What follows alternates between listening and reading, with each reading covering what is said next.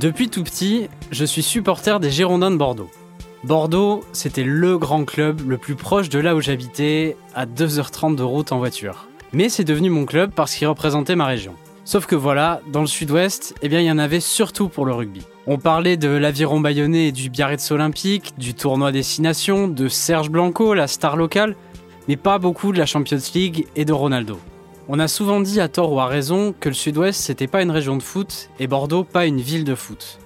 Mais c'est quoi une ville de foot? Cette question, elle anime les supporters depuis des dizaines et des dizaines d'années. Au début du mois de novembre, c'était Leonardo, le directeur sportif du Paris Saint-Germain, qui relançait le débat avec une déclaration surprenante. Il y a une culture dans la ville, il y a une culture à construire. Paris, par exemple, ça n'était jamais euh, exactement la ville de foot. C'est toujours Marseille. Un représentant du Paris Saint-Germain qui dit que Marseille est la ville du foot en France, c'est pas banal. Et ça pose aussi plusieurs questions. Pourquoi certaines villes vibrent plus en France pour ce sport que d'autres?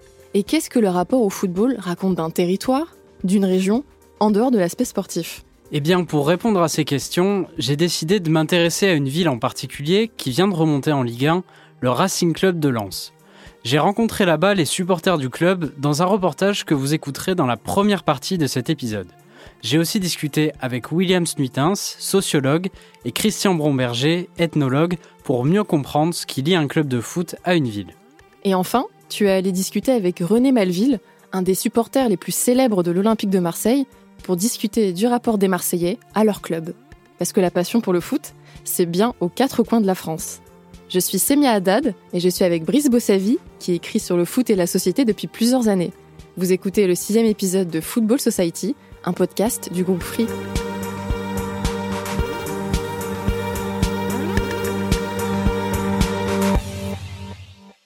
Pour comprendre ce qui lie une ville à son club de foot, je suis donc allé le temps d'un week-end dans un des endroits qui vit le plus pour son équipe, la ville de Lens. Le 18 octobre dernier, j'ai donc pris un train pour me rendre dans cette petite ville de 40 000 habitants dans le Nord-Pas-de-Calais. Et ce jour-là, le RC Lens affrontait son rival de toujours dans la région, Lille. C'était un événement dans les Hauts-de-France. C'est la première fois depuis 5 ans que les deux clubs s'affrontaient. Et très rapidement, à mon arrivée en ville, j'ai compris que ça n'allait pas être un match comme les autres.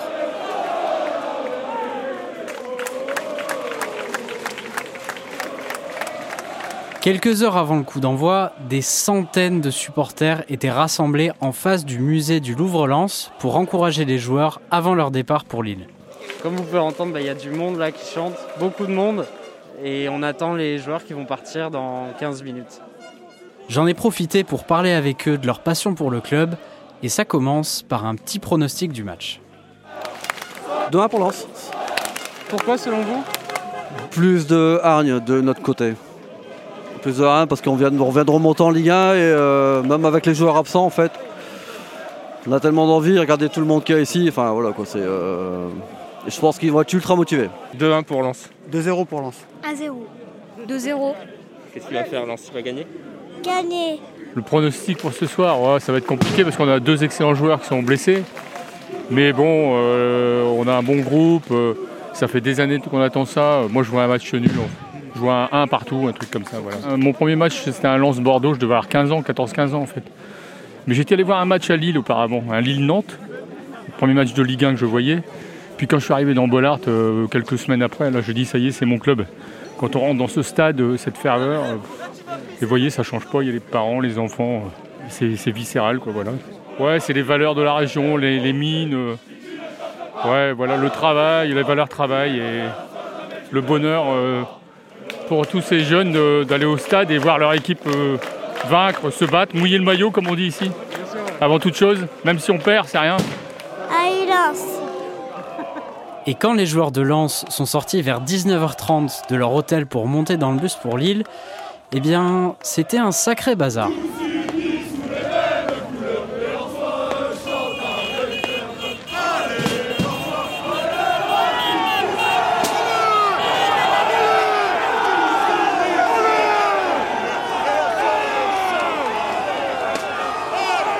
Lens, c'est vraiment une ville qui vit pour le foot. Oui, et pour comprendre un peu mieux cet attachement unique en France, j'ai rencontré William Snutens en ville. Il est sociologue, originaire de la région, et a étudié les supporters lensois et lillois dans un livre, La popularité du football, Sociologie des supporters à Lens et à Lille, sorti en 2004.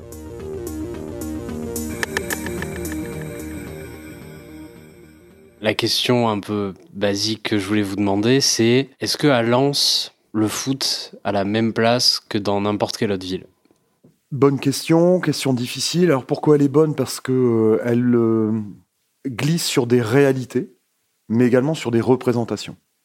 Euh, La ville de Lens, c'est une ville de 40 000 habitants, ancienne cité minière, avec une histoire économique et sociale particulière qui fait un petit peu penser à des villes de taille plus réduite qui auparavant étaient des villes qui abritaient des clubs professionnels comme par exemple Monceau-les-Mines. Tout ça fait que il y a une typicité. C'est une ville avec un passé industriel qui en a fait un pôle économique très fort jusqu'à aux années 70, on va dire, et un petit peu au-delà. Et le foot ici représente quelque chose de fondamental, de structurel dans la construction des identités des gens. C'est pas conjoncturel. Et qu'est-ce que vous voulez dire quand euh, le foot est plus structurel ici? Bah, je veux dire qu'il s'est installé dans euh, le destin de plusieurs générations.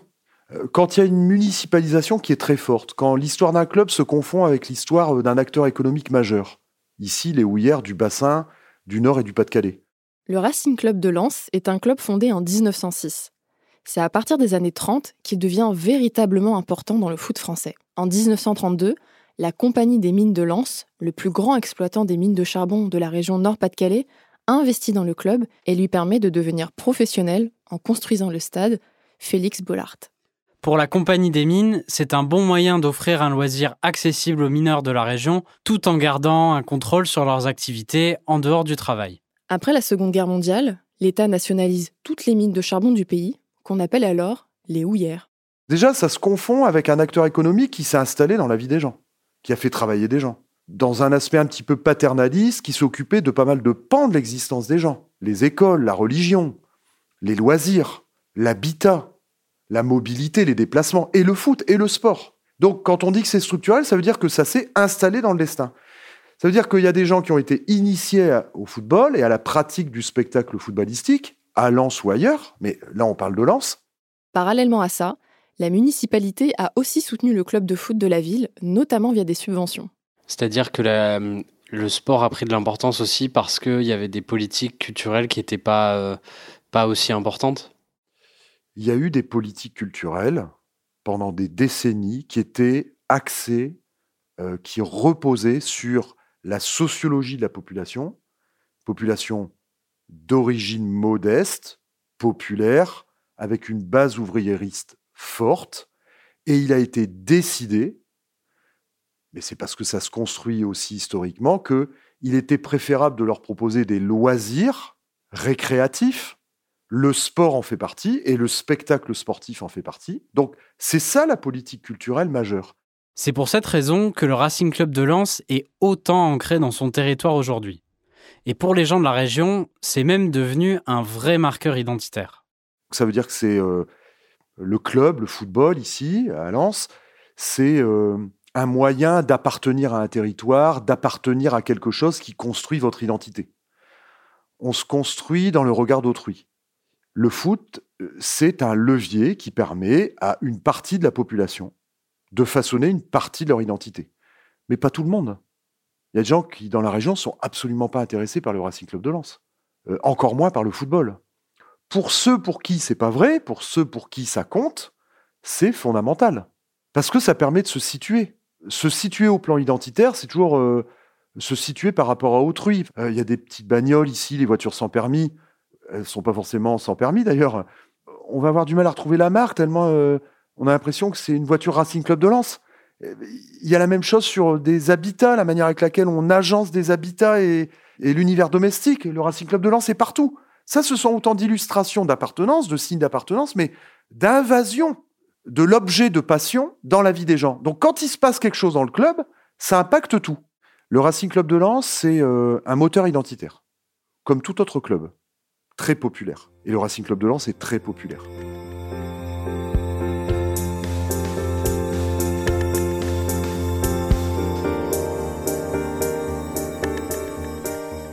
Williams Nutens t'a expliqué autre chose d'intéressant. Le style de jeu du RC Lens serait lié au passé historique de la région et aux valeurs transmises de génération en génération. Ce qui définit quand même le supporter du Racing Club de Lens, parce que la question elle est un peu là-dessus, c'est quand même le partage de valeurs qui sont portées par le club et son histoire économique et sociale, fondée sur le dépassement de soi, le goût de l'effort, les solidarités intergénérationnelles, les solidarités intersubjectives. Et ça, c'est lié à l'histoire économique et sociale de la cité, mais également du club, construit justement sur un passé ouvriériste avec de très fortes sociabilités à l'époque. Et on veut reproduire ça. D'ailleurs, on voudrait voir ça sur le terrain.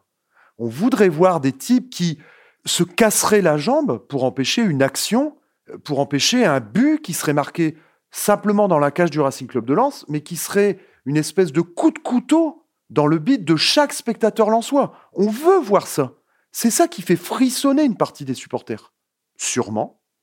Mais aussi une espèce de d'habitus, d'éthos comportemental chez le supporter qui vient justement de cet ethos, cette identité du club qui se confond avec une identité de la région fabriquée sur des valeurs telles que la solidarité, le dépassement de soi. Et forcément, je lui ai posé une question sur le match du jour, Lens contre Lille, la petite ville contre la métropole. Dans la région, on appelle même ce match le Derby du Nord. Pour rappel, un derby, c'est un match entre deux équipes d'une même ville ou d'une même région. Ça fait plusieurs années, 4 ou 5 ans je crois, qu'il n'y a pas eu de derby, mais qu'il n'y a pas eu de derby entre égaux. Donc euh, c'est vraiment un spectacle de la démocratie euh, qui va remettre un petit peu à l'endroit les inégalités qui touchent le territoire. Si le derby du Nord anime autant les supporters de Lens, c'est parce qu'il symbolise bien plus de choses pour eux dans la région. Faut vraiment pas être un sociologue ou un ethnographe pour s'apercevoir lorsque vous allez à Lille ou à Lens qu'on ne parle pas de la même chose. Lille et la métropole européenne de Lille euh, a été euh, la capitale de la culture, a été ceci, a été cela. C'est une ville dont on parle souvent au plan national, euh, autrement qu'en évoquant le simple football. Lens, c'est plus compliqué. Qui parle de Lens sans jamais associer la ville qui a son passé de ville des Houillères, qui au Racing Club de Lens et de façon un petit peu plus régulière au Louvre il y a plus d'emplois dans la ville de Lille, il y a plus d'installations, il y a plus de construction, il y a plus de tertiarisation, il y a plus de culture au sens diversifié du terme dans la ville de Lille que dans la ville de Lens. Euh, il y a plus de richesse dans la métropole de Lille que euh, dans le bassin minier. C'est une évidence incontestable. Donc, au-delà du récit sportif qui, de façon conjoncturelle, va être plutôt génial, hein, euh, il y a une vraie opposition, une vraie incertitude, donc qui va déclencher énormément d'identification. Il y a une espèce de dramaturgie sociale.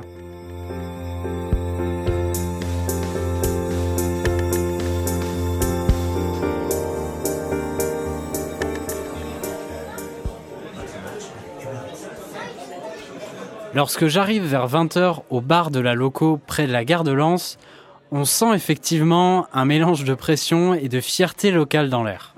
La Loco, c'est un lieu de rendez-vous historique des supporters du club en ville pour suivre les matchs. Et ce soir-là, toutes les tables ont été réservées à l'avance. Je pense que j'étais la seule personne à ne pas avoir une écharpe du RC Lens sur les épaules. Je suis donc allé discuter avec ces amoureux du club et de leur ville autour de quelques pintes.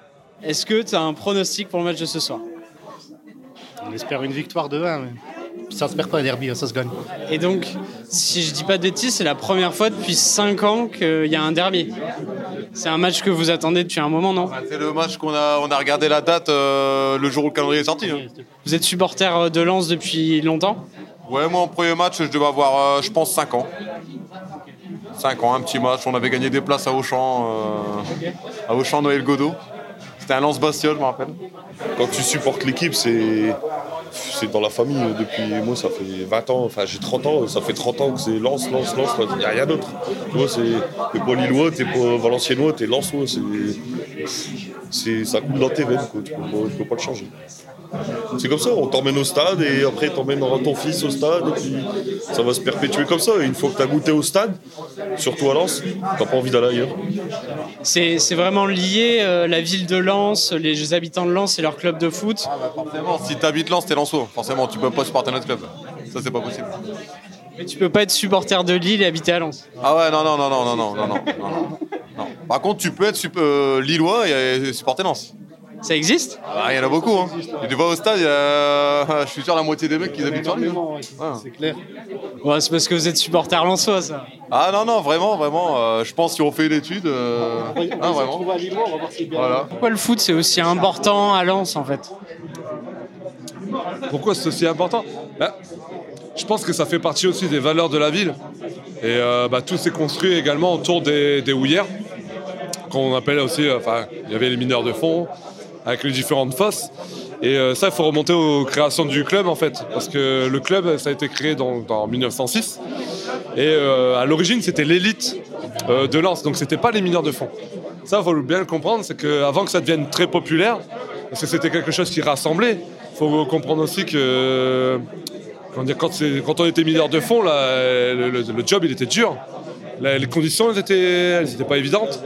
Et les gens en fait se retrouvaient autour du- d'une même passion, une même chose. Et je pense que c'est- je pense que c'est aussi quelque chose qui fait que ça permettait de- d'évader les gens en fait. Enfin, de se rassembler, de se retrouver, mais également de se retrouver et d'oublier un peu les, les problèmes de- du quotidien, les problèmes de la mine, les problèmes euh, qu'on rencontrait au fond en fait. Racing, hein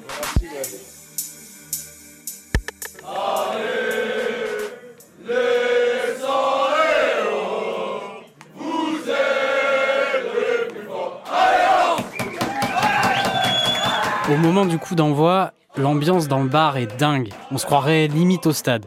Sauf qu'au fur et à mesure du match, les supporters vont faire grise mine. Dès la 11e minute, Lille ouvre le score après avoir dominé le début de match. 1-0. En seconde mi-temps, Lens s'effondre.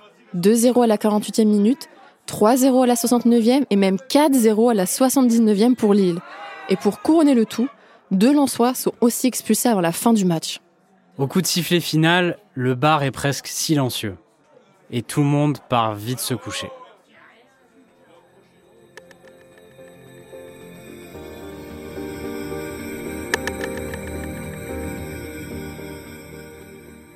Le lendemain matin, il règne sur la ville une ambiance glaciale.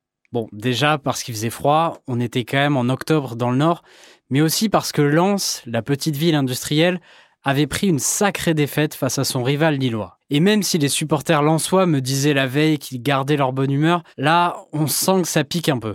Après ce match difficile, tu as rencontré un supporter un peu à part, le maire de Lens en personne.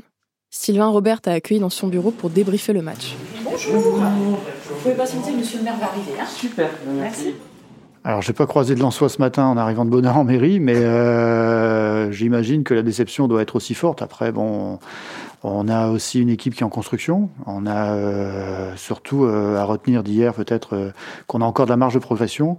Puis surtout derrière, je pense la, ferveur du public qui nous a montré aussi là quelque part que le club était vraiment bien ancré dans son territoire, qu'à défaut peut-être d'avoir des, résultats probants lors des derbies, euh, c'est dans le derby du public, il n'y a, a pas photo, c'est là, c'est qui gagne 4-0. ouais. Ma première question, c'est donc on est dans, le bureau, dans votre bureau, Monsieur le Maire. Je vois qu'il y a des maillots euh, du RC Lens, qu'il y a une photo de Bollard, euh, une écharpe.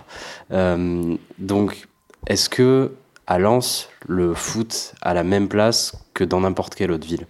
Je ne peux pas vous dire pour les autres villes, mais en tout cas, il a une place importante ici à Lens. C'est vrai que pour notre, notre ville, notre agglomération, même pour tout le territoire, c'est un club qui a, qui a son implantation vraiment locale, un club populaire dans le sens vraiment euh, noble du terme, qui rassemble euh, au-delà quelque part de, de Bollard et de, de pouvoir aller au stade ensemble.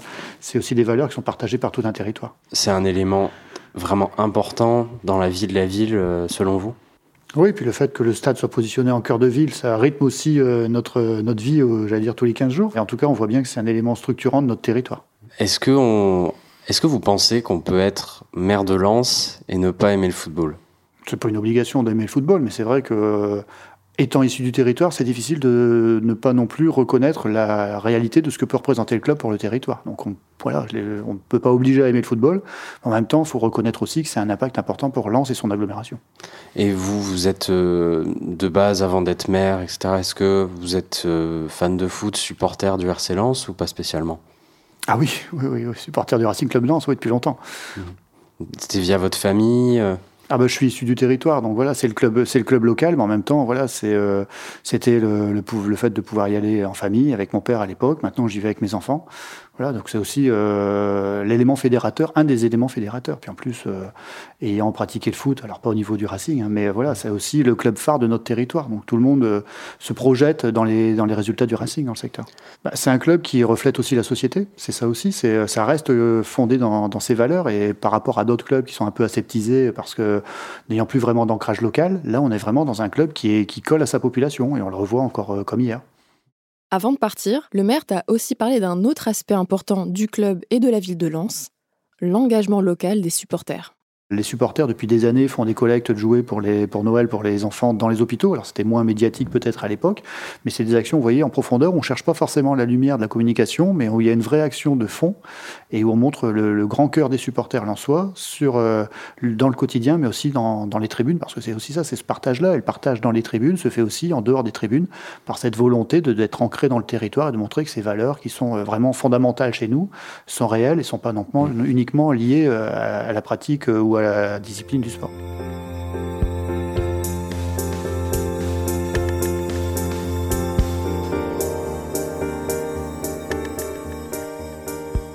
À Lens, les groupes de supporters ont un rôle essentiel en ville.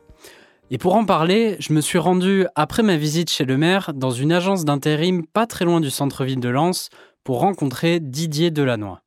C'est un chef d'entreprise dans la région de Lens, mais c'est aussi le vice-président d'un groupe de supporters qui s'appelle Lens United. Et quand je suis rentré dans son bureau, j'ai bien vu qu'on avait affaire à un vrai supporter. Du sol au plafond, des maillots, des photos, des fanions du club qui retracent toute l'histoire du RC Lens. En mai 2020, Didier Delannoy et les supporters du RC Lens se font remarquer à l'échelle nationale. Plusieurs grands médias s'intéressent à eux. Le journal de TF1 leur consacre même un reportage.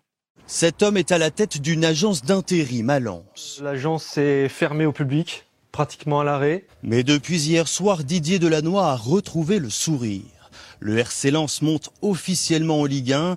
Ce fervent supporter a d'ailleurs répondu à l'appel de son club de cœur et des hôpitaux du secteur en manque de surblouse. Alors terminé, le costume cravate place à la combinaison, aux gants et au masque de champion. C'est le masque du RC Lens, les couleurs sang et or.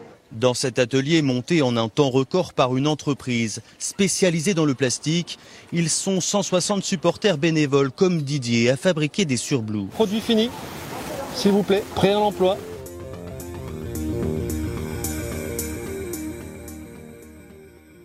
Bon, moi je suis vice-président de la fédération Lance United, donc c'est une association qui regroupe environ euh, plus de 30 sections de supporters un peu basé euh, partout en France.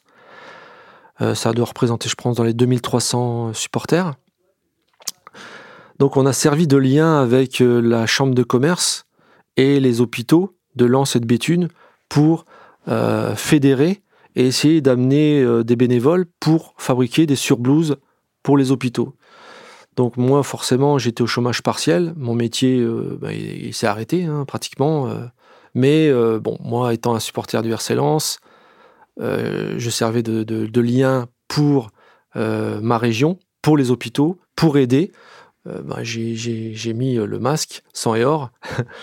et puis, j'ai été travailler chaque matinée, 4 heures, avec environ 300 bénévoles. Et là, c'était une, une expérience unique, humaine, extraordinaire. Il y a eu euh, des, bénévoles, euh, des bénévoles supporters, non supporters. Il y avait des, beaucoup de femmes, énormément de femmes, euh, des gens de, de, de, tout âge, de, de toute profession. J'ai vu des, des, des avocats, anciens chirurgiens à la retraite, des gens de la communication, des indépendants, des gens qui venaient même de la métropole lilloise. On a servi de lien, on a servi de fédérateur pour aller chercher beaucoup de bénévoles. Parce que dès qu'on parle du RC forcément, euh, cette famille, cette communauté, euh, ah bah oui, on va y aller, tiens. Et puis en plus, on a énormément réseauté sur, les réseaux sociaux. Hein. Je me souviens que j'étais dans l'immense euh, usine pour la fabrication des surblouses et il y avait une énorme enceinte et il y avait les corons Et les gens, en, en fabriquant les surblouses, ils chantaient les corons. On en avait la chair de poule. C'est un truc de dingue. Mais vraiment un truc de, de fou. Extraordinaire. Il y a un chant euh, euh, des supporters lensois qui dit jamais on lâchera. Et pour l'amour du maillot que vous portez sur le dos, dans le malheur ou la gloire, nous on est là. Donc euh, ça, c'est gravé euh, dans, dans les veines des supporters lensois.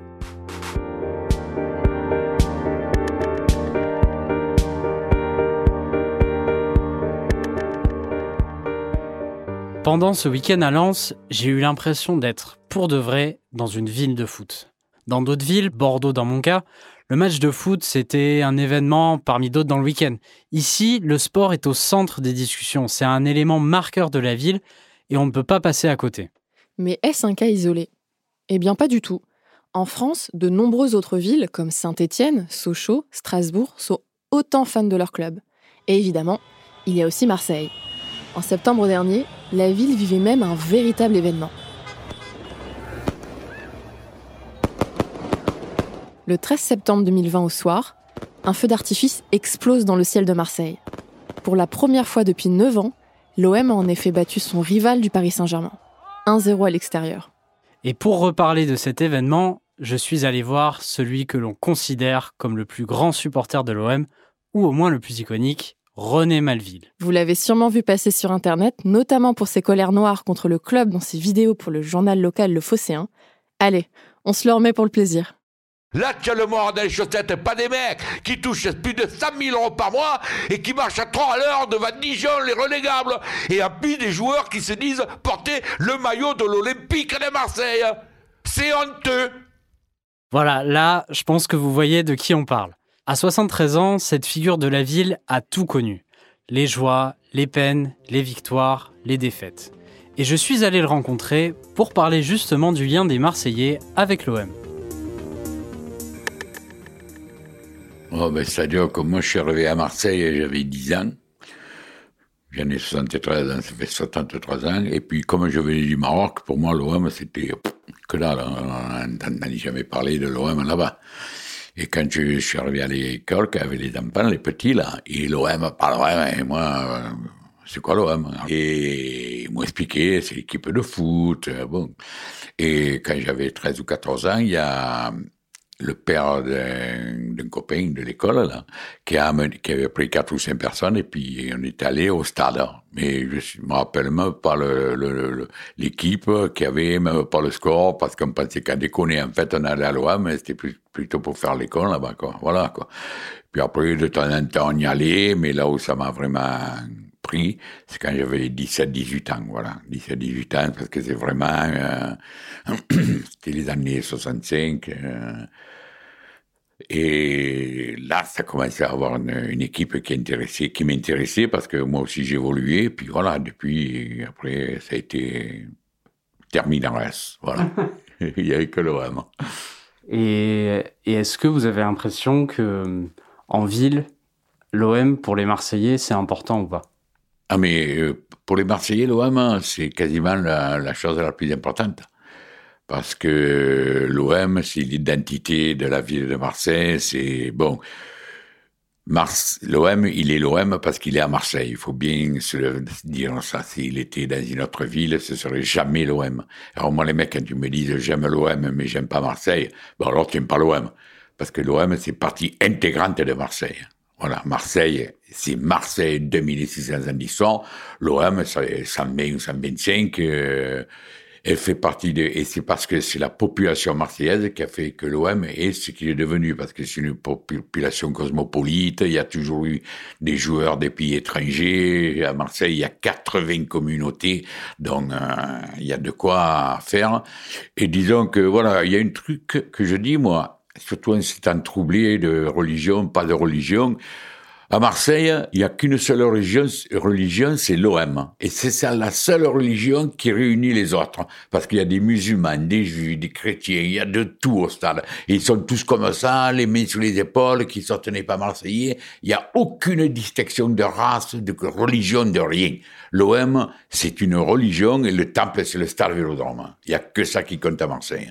Pendant de nombreuses années, René Malville a aussi été investi dans la vie politique de Marseille en tant que conseiller municipal. Il a donc pu constater les liens entre l'OM et la mairie. Les élus à Marseille qui ne s'intéressent pas ou qui ne s'occupent pas de l'OM, ne serait-ce que par intérêt, mais c'est pas un élu. À Marseille, le maire de Marseille, il a intérêt à être bien avec l'Olympique de Marseille parce que sinon il est frit, quoi, je veux dire. Voilà. Pourquoi? Bah, parce que c'est comme ça. Comme l'OM, c'est quelque chose de sacré à Marseille. Si celui qui vise la mairie, l'OM n'est pas sacré pour lui, il est mort. En 95, quand c'était, comment il s'appelle Godin, qui était maire de Marseille, je sais pas en quelle année, l'OM était au bord du gouffre, près du dépôt de bilan, eh bien, Godin, maire de Marseille, est devenu président de l'Olympique de Marseille pendant deux ans pour sauver les meubles, puis il était caution. Il, le type, il savait que s'il avait la possibilité de le sauver et qu'il le faisait pas, il, le prochain élections, il se faisait taler. Vous pensez qu'il y a beaucoup d'élus qui aiment pas trop le foot, euh, mais qui le disent pas? Bah, Bien sûr, ben, bien sûr, pas tout le monde aime le foot. Ils sont, je sais pas combien, hein. en plus avec les, les mairies du secteur, ils sont milliers, je sais pas. Mais il n'y a pas mille personnes qui aiment l'OM dans les élus. Hein. Bon, ils font semblant, oh, t'as vu l'OM Mais quand ils se retournent, ils s'en battent les couilles, quoi, je veux dire. en fait, parce qu'on le sait, les, les, les élus qui aiment pas l'OM, pas parce qu'ils le montrent, mais parce que rien que quand on discute avec eux, ils connaissent même pas les, les, trois quarts des joueurs qui composent l'équipe actuellement.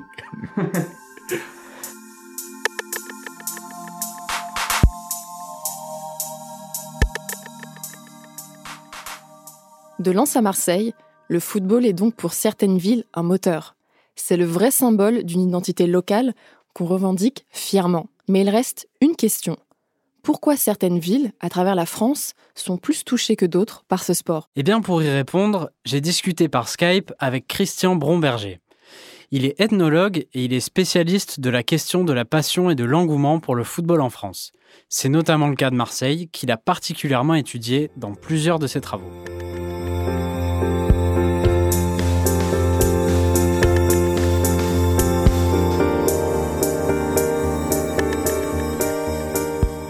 Quel est selon vous le lien qu'il y a entre les Marseillais et leur club de foot? Est-ce que, est que ce lien il est fort? Oui, c'est un lien très fort et euh, le club est un peu à l'image de la ville, si vous voulez. Ce que l'on aime euh, à Marseille dans le football, c'est un peu euh, les caractéristiques où l'on plaît à se reconnaître dans la vie quotidienne. Alors, c'est-à-dire, la devise du club, c'est droit au but. Un style spectaculaire, le panache, euh, la vedette étrangère qui marque des buts, etc. Un petit peu à l'image de que l'on se représente de la ville. Et euh, donc, c'est vrai qu'il y a une homologie, une, euh, une correspondance entre le style de la ville et le style de jeu de l'équipe. Ben, vous savez, il faut bien voir à quel point cette ville a vécu une marche arrière pendant euh, les 50 dernières années. Avant Marseille, c'était le port, c'était euh, l'ouverture vers euh, l'Afrique, vers l'Asie, etc., vers les colonies. Et puis, il y a eu une modification de cette ville avec une ville qui a traîné avec elle une mauvaise réputation et donc euh, une mauvaise réputation à cause de la pègre, à cause de toute une série d'histoires qui ont été parfois euh, montées en épingle dans l'histoire récente de la ville.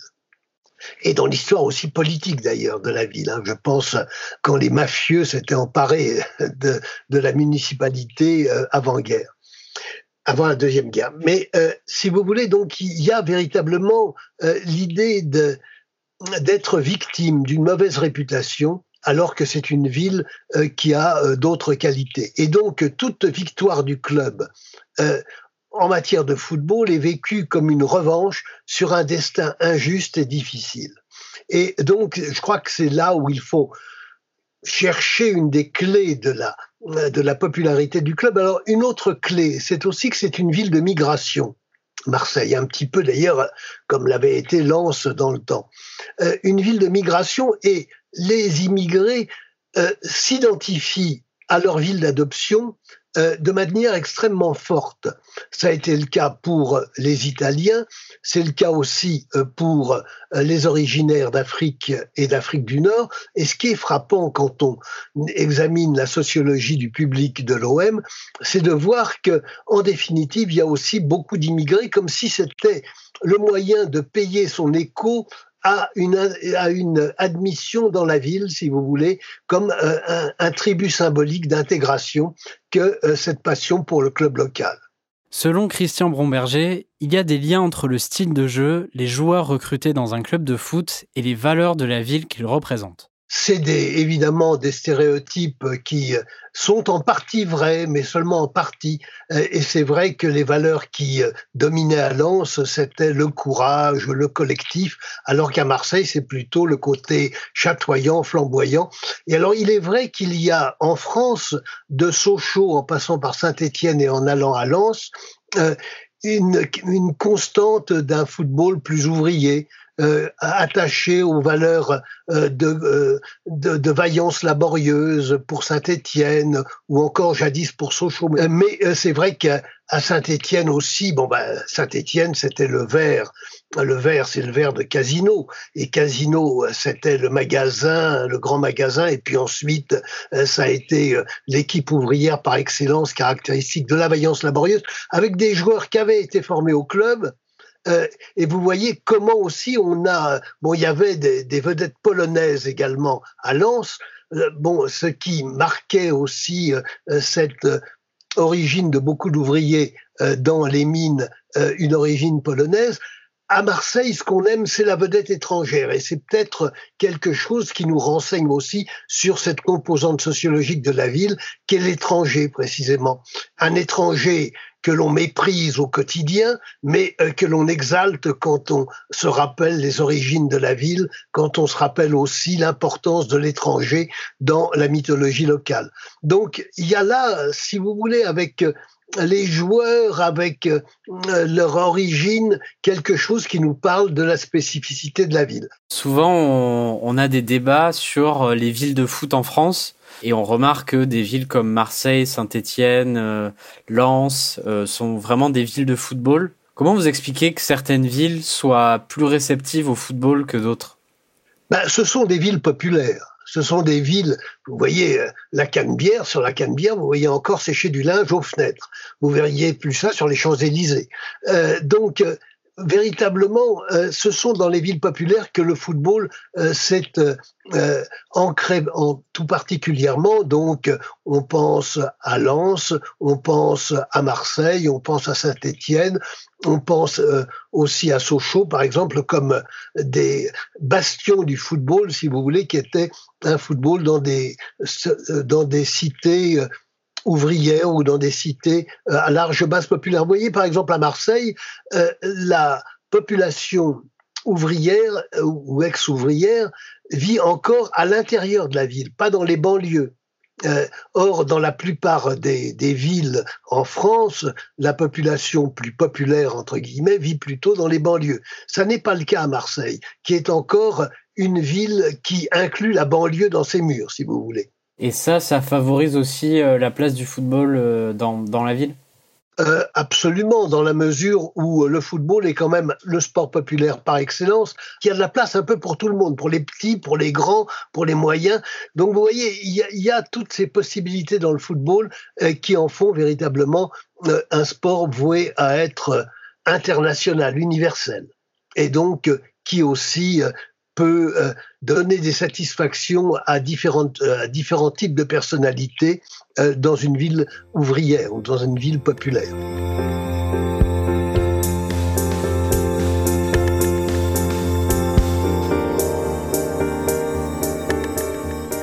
Après ce week-end passé à Lens et ces discussions avec René Malville et Christian Bromberger, je pense que je commence à comprendre ce qu'est une ville de foot. Même si chaque ville a son histoire, son passé et ses racines, il y a toujours des points communs. D'abord, il faut des origines populaires. Le foot, c'est le sport populaire que tout le monde peut pratiquer. Et dans certains endroits en France, ça devient alors l'activité principale de loisir, celle qui rythme le temps libre, au même titre que le rugby dans le sud-ouest. Ensuite, il faut que les acteurs locaux, notamment la municipalité, favorisent le développement de ce sport dans leur ville. Si le foot est aussi populaire à Lens et Marseille, c'est parce que la compagnie des mines à Lens ou la mairie de Marseille ont œuvré pour. Enfin, le dernier critère qui définit une ville de foot, et c'est le plus beau selon moi, c'est le sentiment de fierté. On ne va pas se mentir, dans l'imaginaire collectif, Lens, Saint-Étienne, Sochaux, ce ne sont pas forcément des villes qui font rêver tout le monde.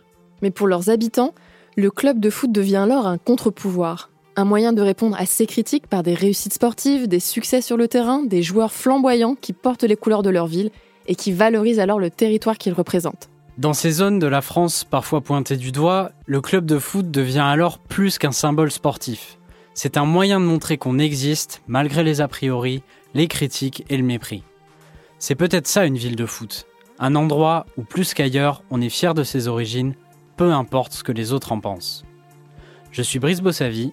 Je suis Semia Haddad et vous venez d'écouter le sixième épisode de Football Society, un podcast du groupe Free. Vous pouvez le retrouver sur toutes les plateformes de podcast et sur l'application Free, Ligue 1, Uber Eats. On vous donne rendez-vous au prochain épisode. On vous parlera du tabou du coming out dans le foot français. Football Society est produit par Louis Creative, l'agence de contenu audio de Louis Média.